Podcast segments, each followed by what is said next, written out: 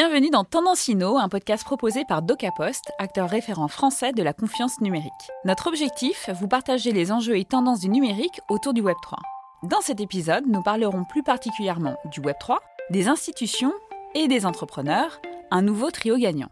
Nous sommes Alex Wattenberg et Marine Adato, cofondatrices de Wagmi Trends. Aujourd'hui, sur notre plateau, nous accueillons un invité de choix qui va nous parler de son parcours, de son expertise et de sa vision du Web3. J'ai nommé Yvan Delastour, blockchain et crypto lead à la BPI France. Pour nous accompagner, Olivier Sonneau, directeur de l'innovation chez DocaPost, qui nous éclairera plus concrètement sur ce sujet et les enjeux associés. Nous espérons que cet épisode vous offrira de précieux enseignements et de nouvelles perspectives. Sans plus attendre, mettez vos écouteurs et plongeons ensemble dans cette nouvelle exploration. Olivier, c'est à toi. Coacher des intrapreneurs, créer de nouveaux business, transformer la technologie en valeur ajoutée, voilà quelques caractéristiques que nous partageons et puisque nous œuvrons dans les mêmes eaux, nous savons bien que chaque entrepreneur sait combien les trois lettres B, P, I comptent lors d'une levée de fonds.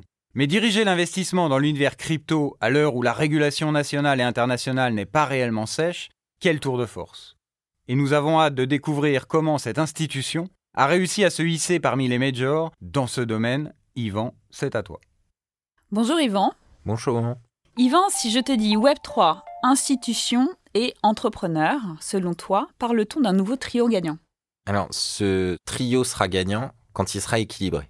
Pour l'instant, il y a un paradoxe, c'est que les institutions sont tiers de confiance, puisqu'on est un système centralisé. Et dans le Web 3, comme on est sur une vision décentralisée, il faut que les institutions trouvent une nouvelle place. Et pour ça, euh, la bonne nouvelle, c'est que c'est l'entrepreneur qui va proposer des outils, des modèles, des expérimentations pour créer ce nouvel équilibre. Donc en effet, le rôle de l'entrepreneur est clé et c'est pour ça que chez BPI France, il est au centre du modèle et que on soutient d'abord les entrepreneurs puisqu'on va financer cet écosystème via les startups. Après, nous on fait le travail de l'autre côté en termes d'institutions en regardant ce qu'on peut changer comme process ou comme approche chez nous. Mais bien sûr, on compte énormément sur les entrepreneurs pour nous aider à faire ces transformations. Yvan, comment la BPI a transposé son rôle de banque d'investissement traditionnelle dans le monde crypto, dont les codes et métriques sont assez différents, et demain, la BPI investira-t-elle directement en crypto? La bonne nouvelle, euh, c'est que BPI France a déjà fait l'acquisition d'utility token en suivant euh, la loi PAC de 2018, donc en suivant un cadre légal, comptable, euh, fiscal bien défini. Et c'est une opération qui a été faite en fin d'année. Et tous les services de BPI France ont été impliqués. Donc notre direction du contrôle et de la conformité, la direction juridique, la direction des marchés, la direction de l'investissement. Et donc bah, BPI France a la chance d'être euh, détenteur de, tokens. Sur les aspects, on va dire, adaptation du financement euh, de l'écosystème Web3. L'avantage de BPI France, c'est qu'on finance énormément d'écosystèmes différents. Ça peut être de la space tech, de l'agritech. La particularité du Web3, c'est comme ça touche la finance, on est doublement impacté et doublement concerné. Parce qu'en effet, on est une banque. Donc nous, on utilise des services financiers tous les jours, des services de la Banque de France.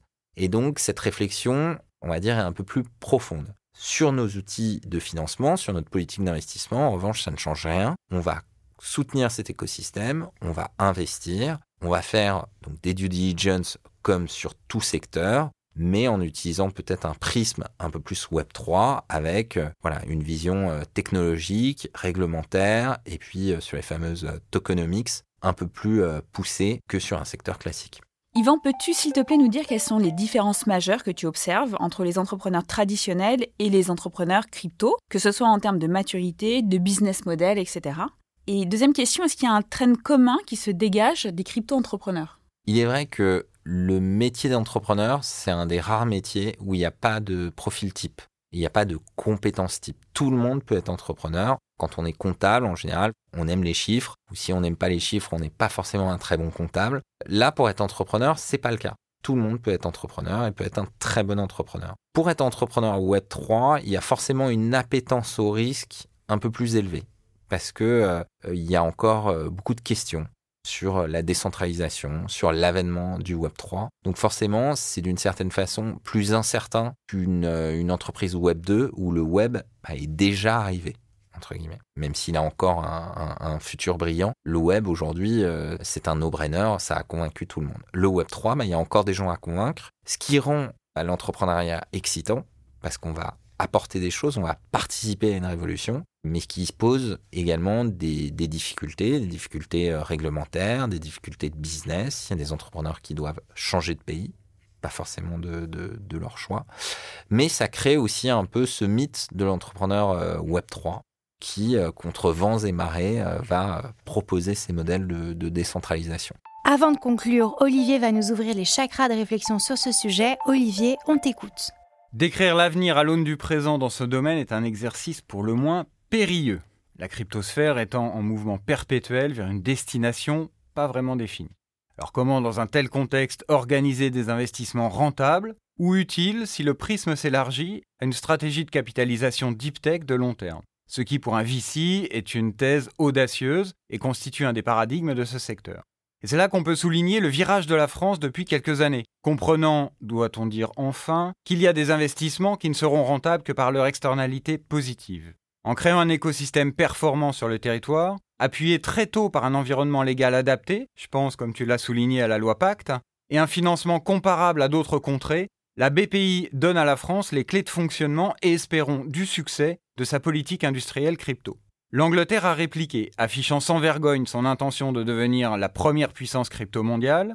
La Suisse avait dégainé en son temps un environnement fiscal et législatif particulièrement attractif. Dubaï et Singapour ont modifié leurs lois pour attirer les investisseurs. Et nous pourrions continuer cette litanie presque à l'infini, illustrant la véritable guerre que se livrent les États pour créer des champions technologiques de demain.